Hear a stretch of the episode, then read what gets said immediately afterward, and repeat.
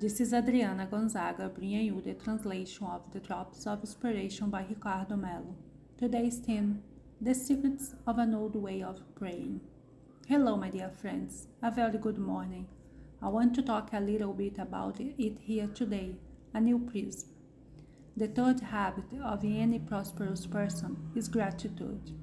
The gratitude that I always talk to you here in the drop. Only today, I want to talk about gratitude in a different light. You must remember that I told you about a very interesting book by Gregg Braden, an American spiritualist and at the same time aerospace engineer who became a great writer linking quantum physics and spirituality. Very beautiful, by the way, Braden's work. He wrote a book translated here in Brazil with the name The Secrets of an Old Way of Praying, published by Cultrix. In this book, he brings the breakdown of the Code of Isaiah, which is how a secret form used before Jesus was known by those who achieved great goals through their faith in God. In reality, you will understand that it has nothing of secret, but for many centuries it was considered a secret. And the most interesting thing is that at the end of the 40s of the last century, when the Dead Sea manuscripts were found there in the region of Qumran in Egypt, there was the Gospel of Thomas, apocryphal Gospels, books that the Bible not recorded, not officially recognized by the Church, but containing extremely important content about the teachings of Christ. In particular, wheat is the theme of today's. There was in these books a line of Jesus that is contextualized in the Gospels of Matthew and in the others as well, with I repeat myself a lot here for you. Remember when Jesus speaks, ask and you will obtain, knock and we will be opening to you, seek and you will find, because everyone who asks receives, everyone who knocks the door opens, everyone who seeks finds. Then, in the official translation of the Gospels, Jesus invites us, making it clear that it's up to us to go in search of our ideals, to go in search of our goals. We cannot stand with our arms crossed praying without doing our part. In fact, a lot of people do that. The person wants to improve health but doesn't eat properly, does not take care of the body, does not go to the doctor she wants to improve the relationship at home, but she is not patient. She does not have time for the wife, for the husband, for the children. She wants to grow spiritually, but she doesn't put God first. She puts WhatsApp, television, football teams games, soap operas. So it is difficult, isn't it, my friends? If you don't do our part, there is no point in waiting for us to harvest where we don't plant. That is the conscience of each one, but dispersed with it itself, it already very, very profound, becomes even more profound when we start what is present in the Gospel of Thomas and the other apocryphal Gospels, in which Jesus would have said, When you go to pray, feel as if you have already reached the object of your prayer by your faith in God, and so it will be.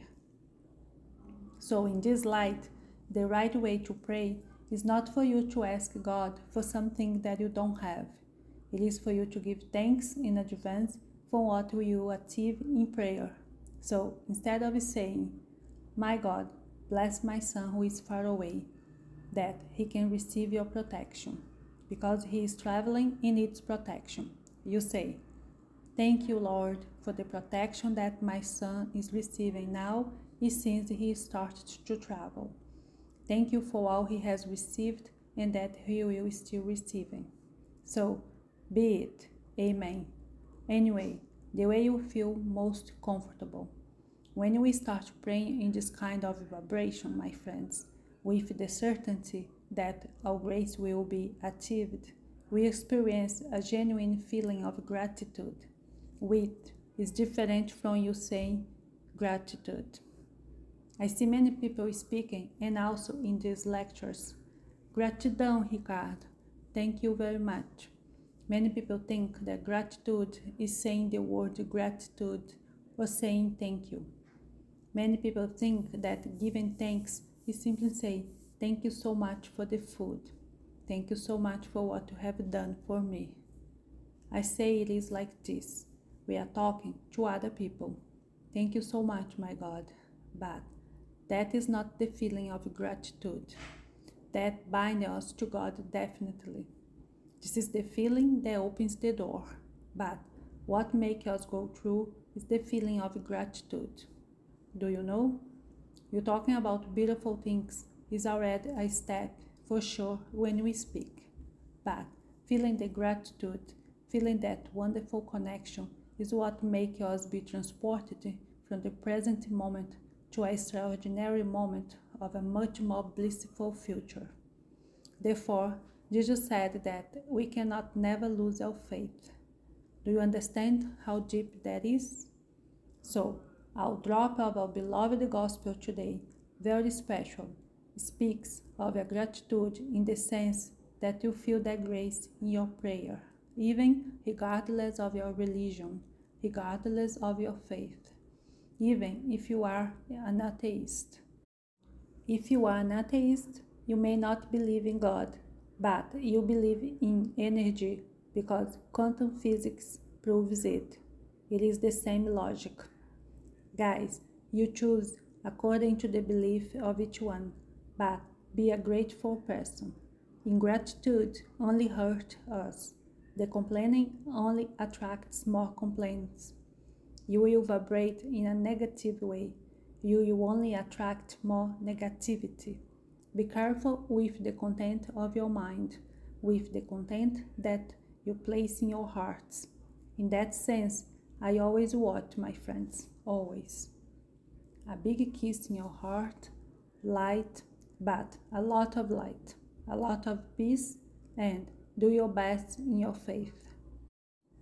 Do your best in the way of praying with more light in your soul. Stay with God, light and peace. Download the IRM official app and receive a drop of inspiration every day. Share them with your contacts. My sincere gratitude. May God be with you, my friends. Thank you and have a wonderful day.